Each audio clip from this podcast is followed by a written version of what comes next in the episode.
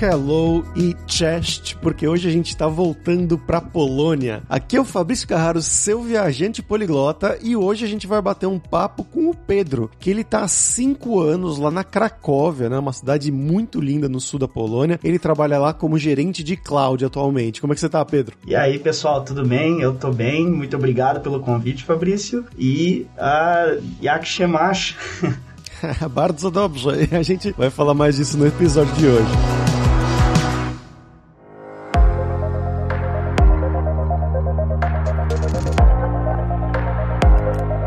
Pessoal, antes da gente ir pro episódio de hoje, eu queria falar sobre a DLC, a Dev Leaders Conference, que é uma conferência organizada pela Alura todo ano, já teve no ano passado, e a gente vai ter esse ano novamente no dia 11 de agosto, e é a nossa conferência focada em líderes em tecnologia, né? Pessoas como tech leads, gerentes de TI, diretores, etc. Ou então para pessoas de TI que querem aprender desses grandes líderes que vão se apresentar lá. Como eu falei, ela vai acontecer no dia 11 de agosto agosto e os ingressos já estão disponíveis, então vai lá em devleaders.com.br para garantir o seu antes que eles acabem.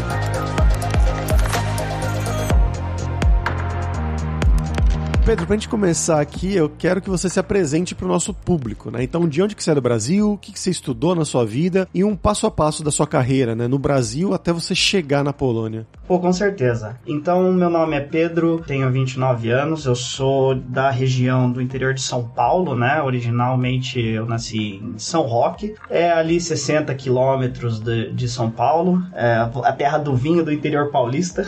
e eu tô aqui na Polônia já faz 5 anos anos, cheguei em 2018. E eu vou contar um pouquinho para vocês de como, como minha carreira começou. Eu já tenho aí 11 anos de experiência em TI, eu comecei bem cedo. Eu trabalhei em algumas áreas diferentes do TI, eu passei por suporte, passei por cloud, agora eu tô na área de liderança. E eu vou contar um pouquinho da jornada para vocês. Quando eu era pequeno, eu gostava muito de, de computadores, né? Minha mãe tinha um Pentium 3 com Windows 98 quando eu era criança e eu fuçava, jogava, era, uma, era um grande prazer para mim, né, mexer com o computador desde sempre, mas isso, de uma maneira engraçada, isso nunca foi o foco na minha carreira. Eu gostava tanto de, de computador que eu nunca, até assim, no ensino médio, eu nunca tinha nem cogitado ser uma possibilidade de, de ganhar vida com isso, o que é meio que soa meio estranho, mas a, a ficha caiu para mim quando eu comecei o ensino técnico na ETEC. Então, quando eu no ensino médio acabei uh, fazendo o ensino médio na ETEC também, é, Escola Técnica de São Paulo, lá em São Roque, e eu decidi entrar no técnico de informática porque eu tinha as tardes livres e aí eu decidi, decidi entrar para ver qual é que é e foi meu contato, meu primeiro contato aí com, com programação.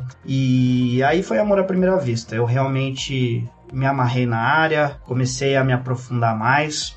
Já depois, depois do, do ensino médio e terminal técnico, eu fui para a faculdade, cursei análise de sistemas do Instituto Federal de São Paulo, IFSP, é, antigo Cefet, lá no campus de Salto. Aí eu terminei, terminei o, o, o curso e também é, comecei o, o um mestrado no, na Unicamp, como aluno especial lá no IC. Uh, ah, infelizmente não terminei porque eu, eu recebi uma proposta para vir para Polônia, então eu, infelizmente não, não consegui concluir. Isso é um pouco uma tristeza que eu tenho, mas quem sabe um dia. E eu comecei a minha carreira em TI um pouco antes da faculdade, trabalhando numa loja lá no shopping de Itu com manutenção, venda de hardware. Depois de um tempo eu consegui o meu primeiro estágio foi numa empresa que era chamada Cooper Power Systems, mas hoje ela, ela, ela foi adquirida pela Eaton, né, que é uma empresa do ramo elétrico e, e, e automotivo. E lá eu, eu comecei como analista de suporte à infraestrutura, então eu fazia suporte direto com o usuário, mexia com, com redes, com instalação de, de novos micros e, e toda essa parte mais de suporte,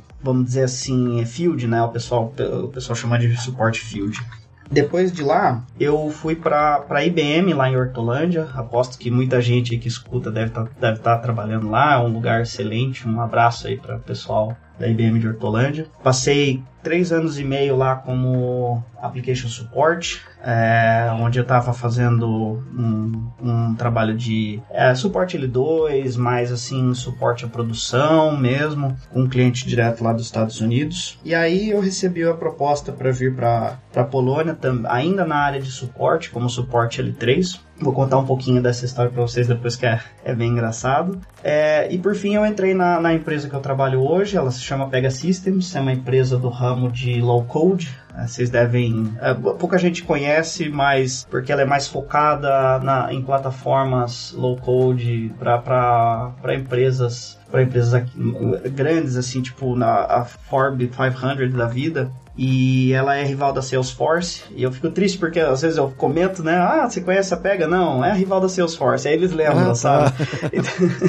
ah, entendi. Então é, é, uma empresa que está tá crescendo ainda aí, é, no Brasil, ela é bem estabelecida na Europa e na, nos Estados Unidos. E aí eu comecei também na área de suporte na, na Pega. Passei dois anos lá, fui para cloud, que era uma coisa que eu sempre quis, quis fazer, e como, como engenheiro de DevOps. E aí eu assumi como, como gerente esse ano, foi uma mudança agora em março e estamos aí na, na carreira. Esse é o, o, o resumo. Muito bacana, cara. Eu queria que você falasse um pouquinho, primeiro, né, antes da gente mergulhar um pouco mais no, no trabalho mesmo, né, do seu dia a dia do trabalho na Polônia, de como foi que surgiu essa oportunidade para você ir para a Polônia e por que você decidiu ir, né, e também o processo de entrevistas e a chegada nesse país. Claro, vamos falar sobre isso. Então, uh, diferente de muitas pessoas que estão para fora, eu não tinha muito plano de. Assim, né? É, a gente sempre pensa, mas eu nunca tive um plano mesmo concreto de, de sair do país. Para mim foi uma grande coincidência e uma prova que a gente tem que agarrar as oportunidades que aparecem. E aí, como foi? Eu, quando eu trabalhava na IBM, eu, eu trabalhava no time de production e um dos, de dos desenvolvedores do, dessa aplicação, o nome dele é Kleber, ele também trabalha aqui na Polônia. E, esse era um, é um grande amigo meu e ele sempre teve esse sonho: não, eu quero sair da, da quero sair do país, eu quero trabalhar como deve para fora, tal. E um dia ele conseguiu, depois de, de, de tentar bastante processos para fora, ele conseguiu. E como ele morava em outra cidade, eu convidei para ir em casa conversar antes dele se mudar, ele estava perto de sair. E a gente comentou sobre, eu perguntei como foi o processo e ele meio que foi descoberto no LinkedIn. Essa foi a grande sacada dele, ele começou a aplicar para fora pelo LinkedIn. E aí, no caso, eu me interessei, perguntei, pô, me, me explica aí, né? Me passa o nome de, de quem foi e tal. Ele me passou, me, me entrei em contato com essa recrutadora que trouxe ele. Comecei a fazer processos e aí eu consegui, consegui encaixar um processo para vir para Polônia. E durante, durante o, o, processo durou aí mais ou menos, eu vou, vou chutar uns dois, três meses. Não foi muito, muito difícil é, em termos de burocracia. Eu fui como com, com um passaporte brasileiro, né? Hoje eu, hoje eu tenho a cidadania italiana, então isso, faz, isso facilita bastante o processo de legalização depois que você está aqui, mas assim, toda aquisição do visto e tal, naquela, eu não sei como tá hoje, mas naquela época era bem, a empresa tinha uma estrutura muito boa para lidar com isso, então, apesar de ter muita papelada, muita coisa para você fazer, foi, foi um processo relativamente tranquilo, né? A, a, maior preocupação, a maior correria mesmo é vender as coisas, avisar o pessoal, então no, no, no quesito de burocracia uh, foi, foi bem tranquilo. O, e o processo de entrevistas, eu fiz, eu fiz dois processos diferentes, uh, eles, eles foram muito parecidos, porque foram para a mesma empresa, mas projetos diferentes. Uh, e como eu estava aplicando para uma vaga de suporte, eu acredito que o processo de entrevista ele geralmente não tem coding task ou alguma coisa no, no sentido sentido de você ter que codar ao vivo, mas eu achei que foi muito interessante porque eles tiveram uma proposta similar. Foi a, primeira entrevista foi aquela entrevista mais para saber se você encaixava bem na vaga. Então eles me perguntaram muito sobre a minha experiência, sobre a minha motivação, por que eu estava querendo sair, qual tipo de, de aplicação eu suportava naquele momento, qual eram as, qual eram as minhas experiências no, em relação à stack do ambiente. E a segunda entrevista que foi a técnica foi muito legal porque a gente fez parecido com um coding task, mas em vez de codar, eu precisei debugar um ambiente que estava quebrado. Então eles soltaram um ambiente que tinha alguns problemas é, causados de propósito. Eu tinha que navegar pelo código para investigar ali o que, que poderia estar tá errado, apontar os defeitos no código e, e explicar para eles o que, que eu poderia fazer para melhorar aquilo ou quais eram as, a, as causas raiz do problema. E aí, na última entrevista, foi uma entrevista gerencial, foi mais voltada como a atitude, né? Como você se porta quando o cliente tá, tá te colocando pressão ou quando um diretor te pede uma coisa que não é muito é, muito bacana, que, que você como você reagiria e tal.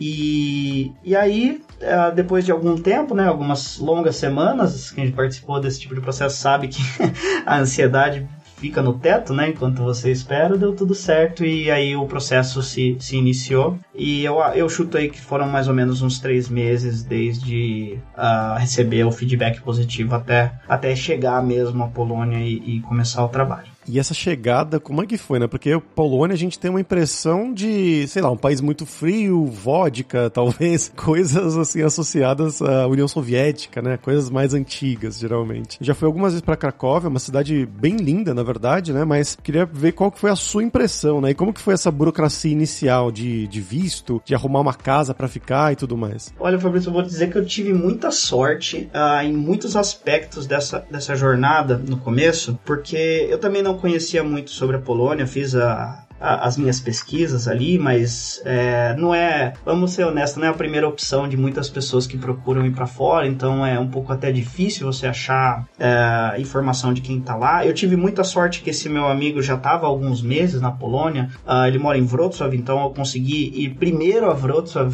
algum, a Breslávia, né, em português, alguns dias antes de começar o meu trabalho na Cracóvia, passar ali uns dois, três dias para ele me ensinar o básico, para depois eu voltar para Cracóvia e começar o trabalho mesmo. Então, é, me deu uma ajuda gigante. Mas assim, eu dei muita sorte em, nos, em alguns aspectos, começando pela estação. Como eu cheguei em junho, era verão, então tava super quente, muito sol, tava uma delícia o tempo. Então, assim, eu fiquei meio até, nossa, mas não fazia frio aqui, né? Então, eu, eu, tive bastante sorte nesse sentido. Pegadinha do malandro, né?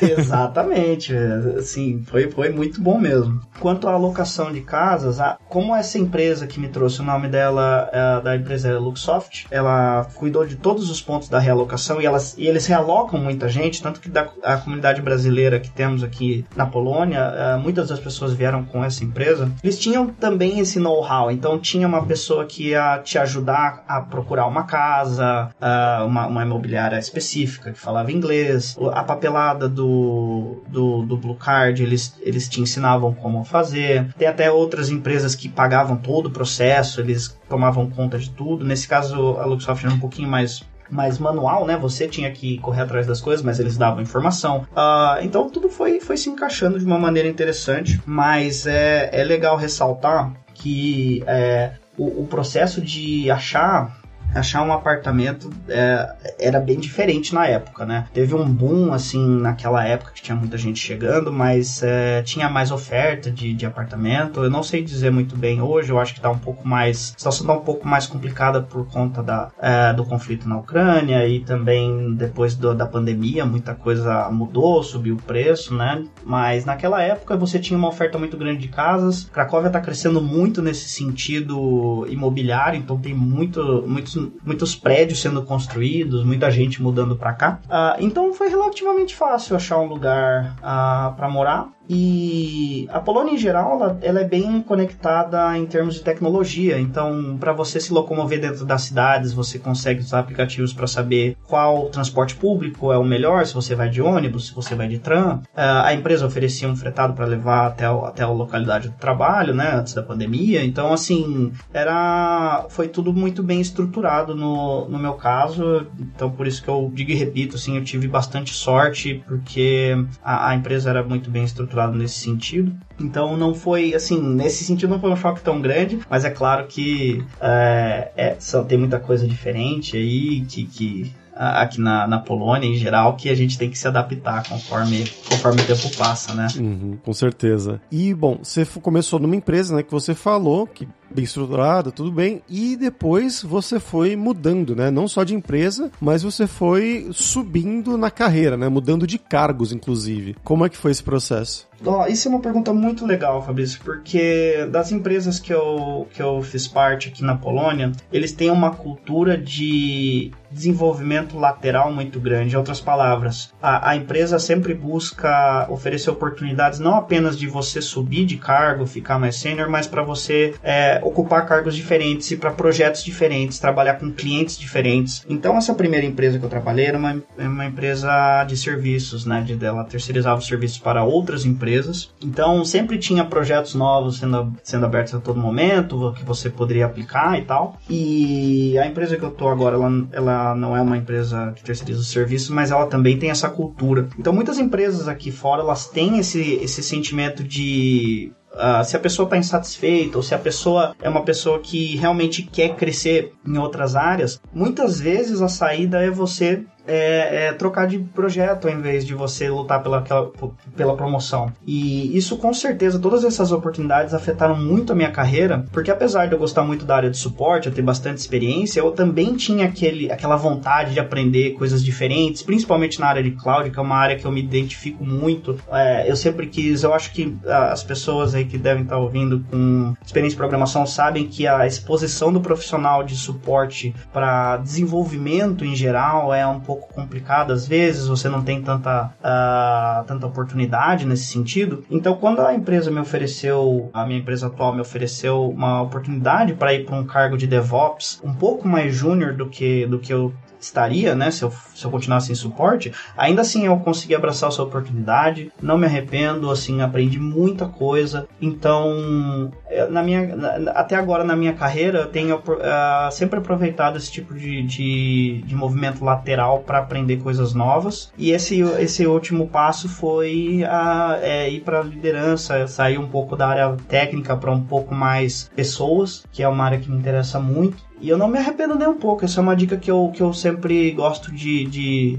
de transmitir, né? Não olhar somente para é, ser um desenvolvedor mais sênior ou ser um profissional é, sempre, sempre especializado, muitas vezes você fazer um movimento lateral ele pode abrir novos horizontes ou te, te proporcionar novas responsabilidades que vão enriquecer o seu perfil. E bom, quando você chegou nessa empresa, né, com essas novas é, oportunidades, imagino que você teve que aprender várias coisas novas, né, inclusive até para poder crescer dentro. Mas eu queria que você falasse um pouquinho sobre o dia a dia da empresa, né? Como é que funciona em comparação com como era um dia a dia de uma empresa no Brasil e da stack que eles usam? Perfeito. Então, deixa eu começar pelo stack, que é um pouco mais simples, uh, porque sempre nesses ambientes de suporte, a maioria dos ambientes que eu, que eu tomava conta, que eu, que eu trabalhava com, eram ambientes baseados em Java, Oracle, uh, WebSphere ou JBoss como, como web server, e geralmente tinha uma aplicação uh, exposta aí para pessoas do negócio ou clientes finais. Então, era muito, muito pesado na parte de banco de dados, performance de banco banco de dados, a gente trabalhava bem próximo do time de DBAs. Quando eu vim para a Polônia, a stack também era parecida, apesar da aplicação ser uh, de, de, uma, de, de, um banco, né, e não de uma empresa de telefonia, como era no Brasil. Uh, muitas coisas eram similares nesse sentido, né, ou você tem o trabalho com tickets, você tem severidades, você tem SLAs, então você tem todas essas, uh, essas coisas que não mudam tanto, mas uma coisa que eu posso te dizer de experiência própria é que a cultura de trabalho ela muda bastante, pelo menos para mim mudou muito entre os dois países. Posso exemplificar aqui no Brasil, era bem comum fazer bastante hora extra, trabalhar nos finais de semana para fazer para fazer deployments, por exemplo, fora de hora, e coisas nesse sentido, né? Tá, é, é uma coisa que na nossa cultura tá, tá, tá muito bem estabelecido, que é normal pra gente trabalhar mais do que trabalhar menos, mas o choque cultural que eu tive foi que a rotina de trabalho aqui na Polônia não, muitas vezes não encaixa isso. É claro, depende da empresa para empresa, do projeto para projeto, mas no geral não é muito comum você fazer horas, horas extras ou trabalhar de final de semana. Então você tem aquele mesmo ambiente, com aquele mesma, com aquela mesma natureza de, pô, o suporte tem um pouco de pressão sempre, você está sempre ali contra o tempo, tentando resolver as coisas para evitar impacto, mas você tem uma vida mais balanceada, você acaba o trabalho geralmente no horário. Essa foi uma das principais diferenças mesmo que eu vi nesse sentido de dia a dia é um negócio que eu aprecio muito, é uma coisa que eu gosto. Hoje eu, eu dou muito valor, né? Porque a gente acaba tendo a vida impactada diretamente por esse tipo de mudança de, uh, de cultura, né?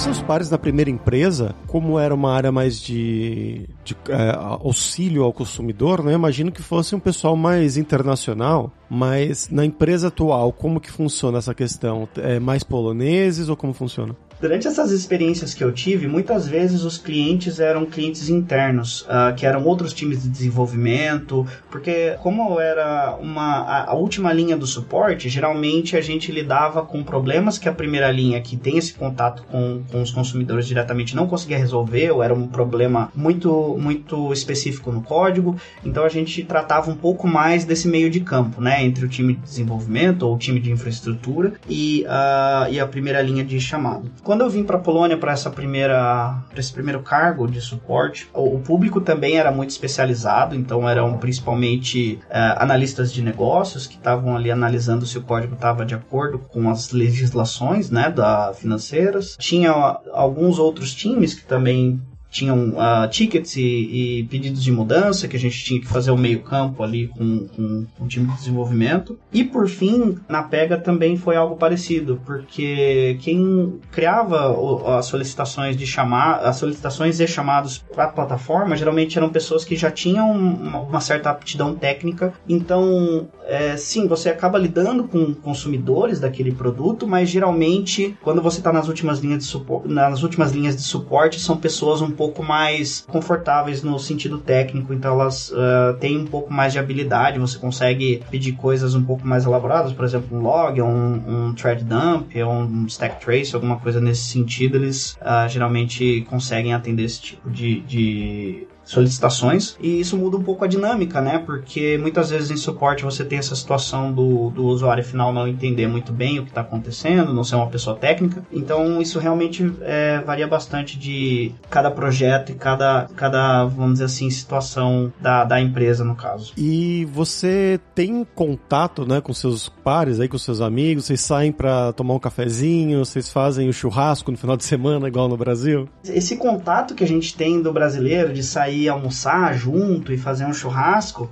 eu sinto que não é uma coisa muito comum para os poloneses, né? Uh, nos outros episódios uh, pessoas falando sobre a Cracóvia, eu acho que eu concordo bastante com a opinião deles. Eles demoram um pouquinho mais para se abrir. Uh, então, antes de você pegar a confiança deles, é, esse, essa relação ela é um pouco. Você tem que construir ela, né? Então, não é normal, por exemplo. Isso foi um, um choque cultural para mim também no começo de uh, esperar o pessoal te chamar para almoçar ou algo do tipo e de repente as pessoas saem voltam e elas já almoçaram e você ficou esperando, sabe? Isso já aconteceu comigo. Uh, mas no geral as pessoas são muito muito amigáveis uh, no ambiente de trabalho. O nosso carisma é muito bem visto aqui. O brasileiro ele, ele é visto como uma pessoa alegre, sabe, uma pessoa positiva. Então, assim, eu acho que, que isso é uma, uma coisa que a gente pode usar ao nosso favor. Eles geralmente uh, apreciam, né? E geralmente nessas empresas um pouco maiores você tem muito contato internacional até com outras pessoas, né? Pessoas uh, das, das regiões próximas, por exemplo, alemães, belorussos, ucranianos anos.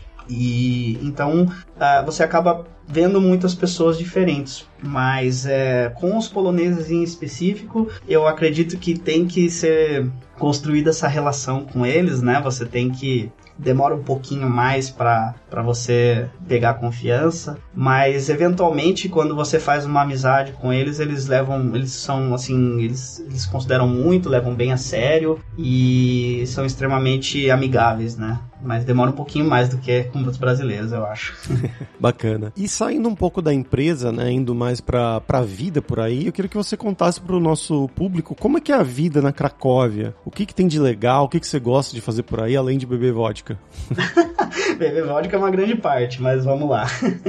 É, eu vou começar dizendo que a Cracóvia, para quem gosta de história, é um prato cheio. É um lugar maravilhoso, com uma história riquíssima. Você tem muitos uh, sítios históricos que você pode visitar, como por exemplo o Castelo de Vavel, que é no centro da cidade, é maravilhoso tem ah, muitas igrejas também, o povo aqui é bem católico, então você consegue ver essa história da igreja católica em detalhe com, ah, com os monumentos. Ah, tem muitos museus, então quem gosta também dessa parte de museus na região, tem muitas partes. Mas o que me surpreendeu bastante sobre a Polônia de um jeito positivo foi a natureza, porque não é a primeira, não é a primeira coisa que a gente pensa, né? Poxa, eu vou pra Polônia, vai ter natureza. Hum, você pensa que vai ter vodka, talvez.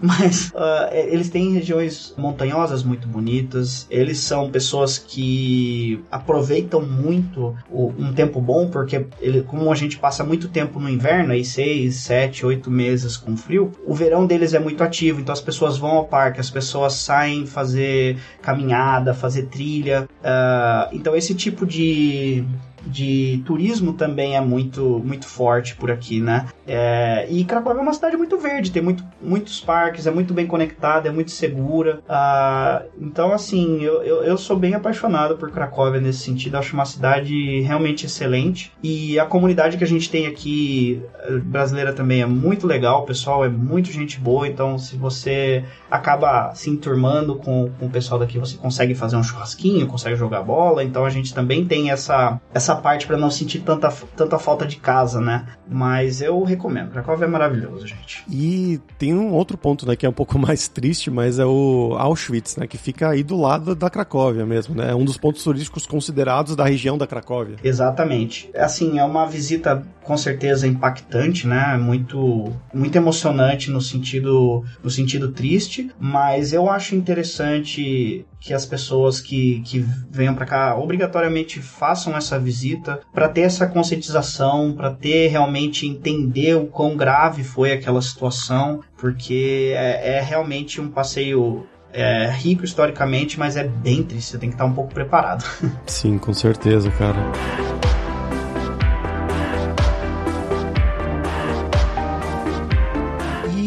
Vamos agora falar um pouco sobre dinheiro, né? Que é uma das partes que o pessoal mais gosta de ouvir aqui. Como que é a questão aí, né? De, vamos dizer, no seu primeiro cargo e também posteriormente, né? No seu novo cargo mais atual, como que funciona para um brasileiro que está escutando esse podcast, está pensando, em nossa, Polônia pode ser legal, Cracóvia. Como é que é as faixas salariais e também o custo de vida por aí, né? O que, que é barato, o que, que é caro e comparando com o Brasil também, né? Se sobra dinheiro no final do mês. Perfeito. É, antes de eu responder um pouco mais com as estatísticas e os números, vamos colocar em perspectiva o, o, mercado da Polônia. Então, a primeira informação preciosa que a gente tem sobre a Polônia é que a moeda que, que a gente usa aqui não é o euro, é o zloty. Uh, e o zloty hoje, ele vale, ele tem um valor muito parecido com um real. Eu acho que um zloty está valendo um real e vinte. Então é um pouquinho melhor do que o real, mas isso flutua bastante, né? Tanto que a gente tem relatos das pessoas que vieram alguns anos atrás, o real era valia mais. Então vamos, vamos, vamos supor aí que é bem próximo. Esse é o primeiro ponto. O segundo ponto é que a Polônia,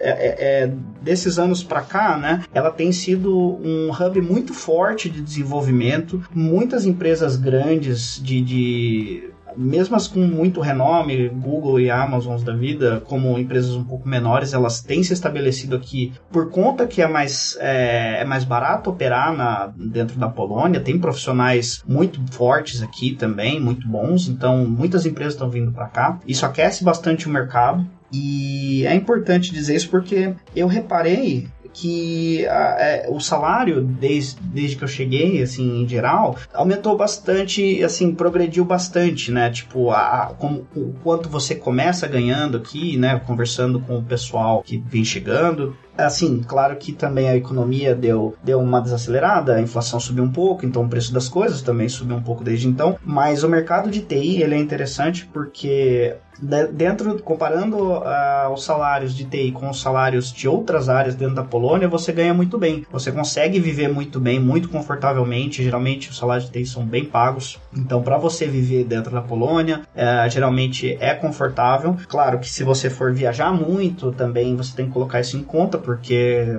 a maioria das vezes viajando dentro da União Europeia você vai gastar em euro. Então tem aquela conversão pesada de 4 para 1, vamos chutar baixo, mas tem que levar isso em conta. Mas eu diria que hoje uh, o que mais pesa para as pessoas que estão considerando vir para cá, com certeza é o aluguel. Uh, assim como em muitas outras grandes cidades, o aluguel tem ficado mais caro, subiu bastante. Então é, é, uma, é interessante a pessoa uh, pesquisar esses detalhes de, de moradia o máximo possível. Tem alguns truques também, por exemplo, se você consegue arrumar um, um, um aluguel por conta, você consegue falar com o proprietário direto ao invés de contatar uma imobiliária, você já consegue fazer um pouco de economia, porque a imobiliária tem aquela taxa que ela cobra para achar o imóvel para você. Então tem alguns truques que você consegue, algumas informações, né, que você consegue se preparar melhor e, e ter um gasto um pouco menor quando chega, mas no sentido sentido de custo de vida, Fabrício, eu acho que é muito. A Polônia é bem parecida com o Brasil em muitos aspectos, né?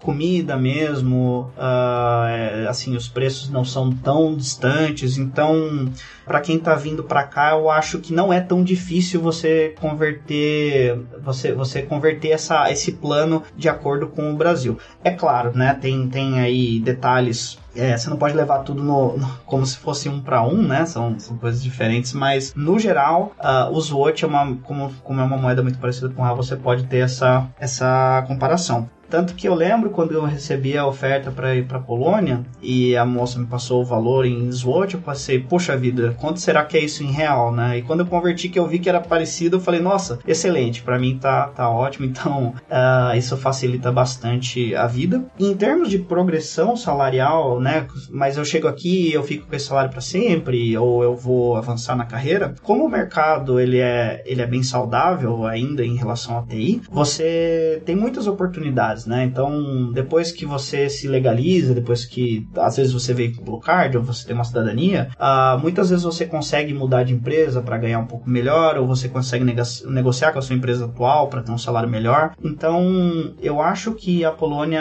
ela tem, ela tá, tá bem no momento bem aquecido nesse momento, é, assim, né, nesse sentido, né, de, de ter uma boa qualidade de vida, um bom, um bom salário. E, por fim, as, algumas empresas, né, como tem empresas uh, com uma presença um pouco mais global, você pode até ver empresas que oferecem uh, benefícios muito bons ou pacote de remuneração muito bom, com shares, por exemplo, bônus anuais. É importante dizer, não tem 13 terceiro na Polônia, pessoal, essa é uma pequena dica aí, mas você pode ter um equivalente a um, a um bônus anual, né, uh, se a empresa, caso a empresa ofereça. Então tem que levar essas coisas em consideração consideração também. E você acha que uma pessoa ganhando o mesmo salário, né? Vamos dizer que o, a moeda tivesse a mesma coisa, um para um. Você acha que essa pessoa viveria melhor no Brasil ou na Polônia? Certo, essa é uma pergunta bem interessante, porque uh, no meu ponto de vista depende muito de onde você mora no Brasil. Eu te digo isso porque no interior de São Paulo, onde eu morava, uh, como eu não morava numa localização, por exemplo, no centro, era um pouquinho mais afastado, eu pagava muito barato no aluguel, né? Então quando você vem para Polônia e você Uh, invariavelmente no começo você tem que morar de certa forma perto do trabalho, a não ser que você tenha um trabalho remoto e você não ligue de morar numa cidade um pouco mais afastada, mas aí você fica meio desconectado. Mas não vem ao caso. O caso é, o aluguel é um grande impacto. Então esse, esse é o valor que eu acredito que na minha, na, na minha experiência é a maior é a maior preocupação. Até porque o, o, o aluguel na Polônia, ele muitas vezes uh, engloba também as contas, como eletricidade, como água junto, então é como se fosse uma conta só. Uh, então esse é, um, esse é um dos maiores pesos, né, da, da, para quem tá, tá fazendo essa conversão. Mas sobre isso eu vou te dizer que eu já ouvi relatos de pessoas que, por exemplo, ganhavam muito bem no Brasil, até melhor do que, do que foi oferecido na Polônia, e eles vieram por, por, por essas outras características, né? Por ser um país seguro, ter uma educação boa, estar tá perto da União Europeia. Então, eu sei que isso não conta para todos, né? Muita gente se motiva por um salário melhor, mas vale também colocar esses outros pontos na ponta do lápis, porque a qualidade de vida que você tem aqui é muito bacana. Muito bom, cara. E a comida também é maravilhosa, né? A comida polonesa, os pierogies, jura. Eu sempre falo que cada podcast eu falo porque eu tenho bate saudadinhas assim de ir pra Polônia. É maravilhoso, isso é verdade mesmo. E você se adaptou bem a isso? Olha, foi uh, em relação a, a, a, comida e a cultura foi tranquilo, assim, né? O polonês é uma língua bem difícil de aprender, mas eu, eu gosto de colocar em perspectiva que muitas vezes você tendo básico, uh, você fala com alguém com aquele polonês todo torto e, a, e, a, e, as pessoas elas ficam super felizes. Poxa, você está aprendendo polonês, a gente sabe que é difícil. Então, assim, eu nunca passei uma situação onde eu tentei falar com a pessoa e a pessoa foi mal educada ou foi rude porque o meu polonês não estava perfeito. Mas eu também considero que você consegue viver muito bem uh, nas grandes cidades da Polônia, Varsóvia, Cracóvia, Breslávia, apenas com inglês. Inclusive, eu conheço muita gente que não se interessa muito em aprender o polonês uh, estando aqui, por ser uma língua bem difícil. Mas eu, particularmente, eu gosto muito de aprender polonês porque é, um, é o jeito que eu sinto que eu consigo me conectar com eles, que eu consigo uh, entender melhor como eles pensam, como eles sentem. Então, é, é, é, eu acho que vale muito a pena pegar pelo menos ali o básico para você conseguir ter uma conversinha, porque realmente, assim, eles te ajudam a encaixar muito mais e a viver um pouco mais confortavelmente né, no, na, na cidade. Não, eu concordo plenamente. E, e, polonês é uma língua bem legal, eu acho. Das, tipo, de todas as línguas que eu falo atualmente, o polonês é a minha segunda preferida. Eu posso dizer isso depois do italiano, que italiano é por outros motivos. Mas aproveitando nessa questão, você falou que você aprendeu, né? Quis aprender o polonês. Você está fluente atualmente? Olha, eu vou ser honesto com você e dizer que não. Apesar de, de, de, eu ter contato com eles, eu tento às vezes conversar, faço aulas que a empresa. Ah, muitas empresas dão aula, isso é importante uh, mencionar. Uh, muitas empresas elas, elas pagam para você ter essas aulas, pelo menos no nível básico, então isso é muito bacana. Eu tô aqui há cinco anos, não, não levo super a sério, assim, tipo, sento para estudar todos os dias, mas eu gosto de praticar. Eu devo estar no nível B1, B2 ali no máximo, acho que B1 até mais, mais justo. Mas muitas vezes o polonês ele é você você consegue estabelecer uma, a comunicação com a outra pessoa com palavras-chave. Porque um dos aspectos difíceis do polonês, provavelmente vai, vai concordar comigo, é que você tem muitos jeitos de conjugar um verbo, muitas. A, é, a palavra muda, a mesma palavra muda de, de, acordo com a pessoa e com o tempo, mas se você sabe ali o básico, a pessoa vai te entender, sabe? Tipo, então você consegue se virar bem. Mas é, fluência, eu vou dizer que é um, é um desafio um pouco grande, eu vou continuar tentando. Boa. E você falou, né? Ia lá, conversava com os poloneses e tudo mais. Como é que é a questão aí, então, da vida noturna, o chaveco, essas coisas mais de relações pessoais? Eu não posso dizer muito na área do chaveco, porque eu sou casado, né? Eu já, eu já vim casado pra ah, cá. Tá. Mas, assim, em relação à vida noturna, é muito legal, porque você tem muitos bares no, no centro de Cracóvia, tem uma vida agitada todos os dias, não importa o dia que você vai pro centro, tem coisas acontecendo, tem para todos os gostos, tem restaurantes, tem barzinho, tem karaokê, tem balada. Então, para quem gosta de, de, de, desse tipo de, de entretenimento, com certeza tem muitas opções. E de novo, a comunidade aqui é muito massa, então você se conectando com as pessoas, você tem aquele os grupos que gostam de sair à noite, você tem os grupos que gostam de praticar esporte, então você acaba se encaixando em, em uma dessas opções. Mas assim, tem muitos brasileiros aqui que têm relacionamento com com, com, polonesas e vice-versa, né? Muitas brasileiras que têm relacionamento com poloneses, então eu, eu chuto que pode ser que dá certo aí. Falam que era uma combinação muito boa. Inclusive aqui em Barcelona mesmo, a minha namorada é polonesa e eu te conhecia uma época, acho que eram mais três casais de brasileiro e polonês. Era bem, ah, bem impressionante. é, parece que dá mistura. Então, para os solteiros aí de plantão, Cracóvia pode ser uma boa opção também.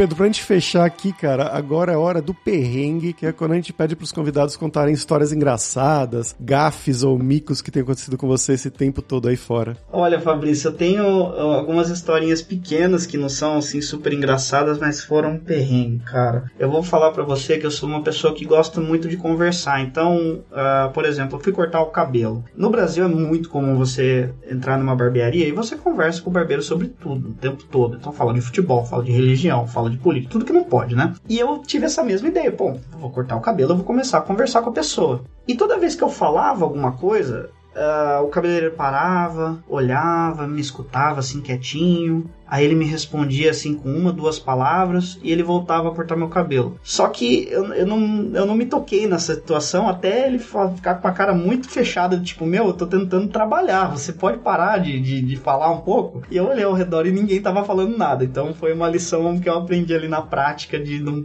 não puxar tanto assunto assim em algumas situações. E teve uma outra vez também que a gente vem do Brasil com, com algumas uh, algum conhecimento pré-determinado, por exemplo, pizzaria. Você vai numa pizzaria, poxa, você pede uma pizza de dois sabores, é super comum. Então eu tava arriscando ali o meu polonês no começo, liguei na pizzaria e pedi uma pizza metade bacon, metade queijo, ou seja lá qual foram os sabores. E como a pizzaria era perto de casa, eu ia até lá pagar e buscar. E beleza, né? Liguei, arranhei lá o meu polonês, pedi. O rapaz me ligou de volta, falou que tava pronto. Rapaz, eu cheguei lá, tinha duas pizzas. Eu não sei o que que esse cara entendeu, ou o que que eu falei mas no fim eu tive que pagar por duas pizzas. Foi outra lição valiosa aí. Não, esse negócio de pizza meia, não sei o que, só existe no Brasil, cara. Cara, olha, é uma novidade para eles, porque, nossa senhora. E a última, último perrengue, assim, que eu, que eu me lembro bem foi que. É até uma outra informação legal dá pra plugar, é que, assim, quando você aluga uma casa na Polônia, quase 90% das vezes a casa já vem mobiliada, já vem com uh, um monte de utensílios, então você basicamente só faz as suas compras iniciais ali, leva as suas coisas e tá tudo certo. E eu fui até o mercado comprar, assim, fazer essa primeira compra, então peguei um carrinho, coloquei um monte de coisa, coloquei produto de limpeza, de comida, etc, né? Ficou uma compra gigante e aí eu fui pagar. Só que eu não esperava que, primeiro, eles não te dão a sacolinha de graça, né? Você tem que pegar a sacola antes de ir até o caixa e, e passar a sacola e sacolar. Eles não têm pessoas que empacotam e eles são extremamente rápidos na esteira, cara. Então, ela, a mulher começou a passar os produtos, pip, pip, pip, e eu, eu fiquei desesperado, porque tava tudo empilhando, a fila aumentando, e eu não sabia o que eu fazia. Olha, foi, foi um momento ali delicado até eu conseguir colocar todas as coisas no, no nas sacolas ali. E da próxima vez eu voltava sempre com mochila e um monte de sacola para não passar esse perrengue, viu? é, eu tive que virar também profissional de empacotamento. Agora, sempre que eu vou no supermercado, eu tento ser mais rápido que a, a caixa, que é atendente ali. é difícil. é bem difícil.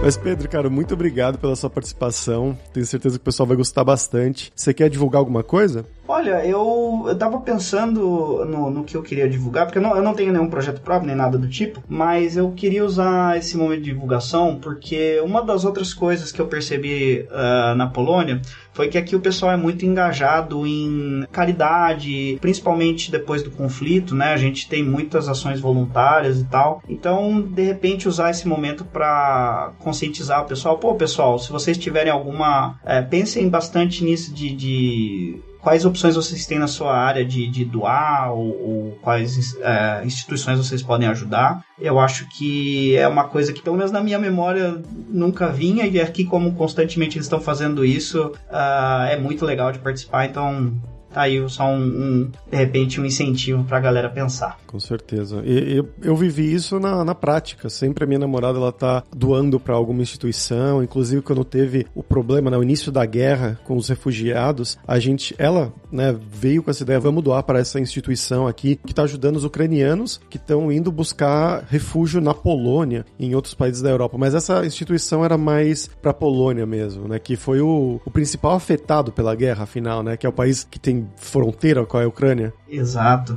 E, e, inclusive isso é muito suportado até no ponto de vista empresarial. Tem empresas que elas oferecem dias de férias a mais para você doar sangue ou para você participar de algum, algum alguma dessas uh, desses incentivos, né, de colaboração. Então é, é, muito legal pensar nisso. Isso é um assunto que ficou mais na minha cabeça depois que eu vim para cá. Mas tem muitos lugares no Brasil precisando de ajuda, muitas causas que podem ser apoiadas. Então eu com certeza gostaria de deixar esse recado para as pessoas pensarem nisso também.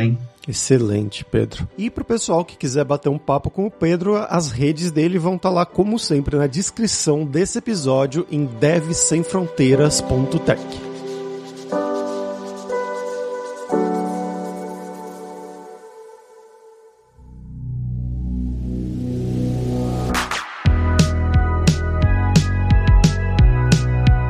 pessoal, por hoje é isso. Dziękuję bardzo pela sua audiência, que é muito obrigado em polonês. E se você gosta do Deve Sem Fronteiras, recomende para cinco amigos, dá cinco estrelas pra gente lá na Apple, segue a gente no Spotify pra nossa comunidade crescer sempre cada vez mais. E a Lura criou o TechGuide.sh para te ajudar na sua jornada de aprendizado. É um mapeamento das principais tecnologias demandadas pelo mercado, um guia norteador com as nossas sugestões e opiniões. E você pode ir lá dar uma olhada em techguide.sh.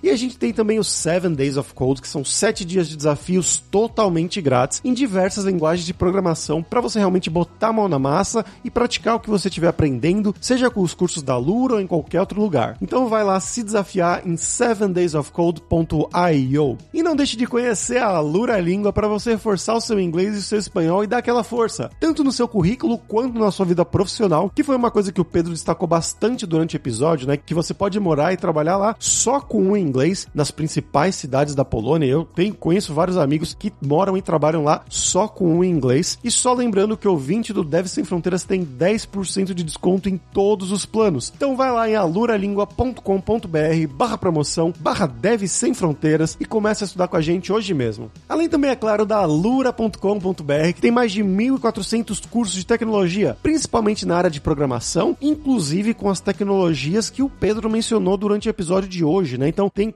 formações completas de cloud, de DevOps, mas além disso também vai ter outras coisas de front-end, back-end, Python, Data Science. Com certeza vai ter o um curso para você. Então, pessoal, até a próxima quarta-feira com uma nova aventura em um novo país. Tchau, tchau.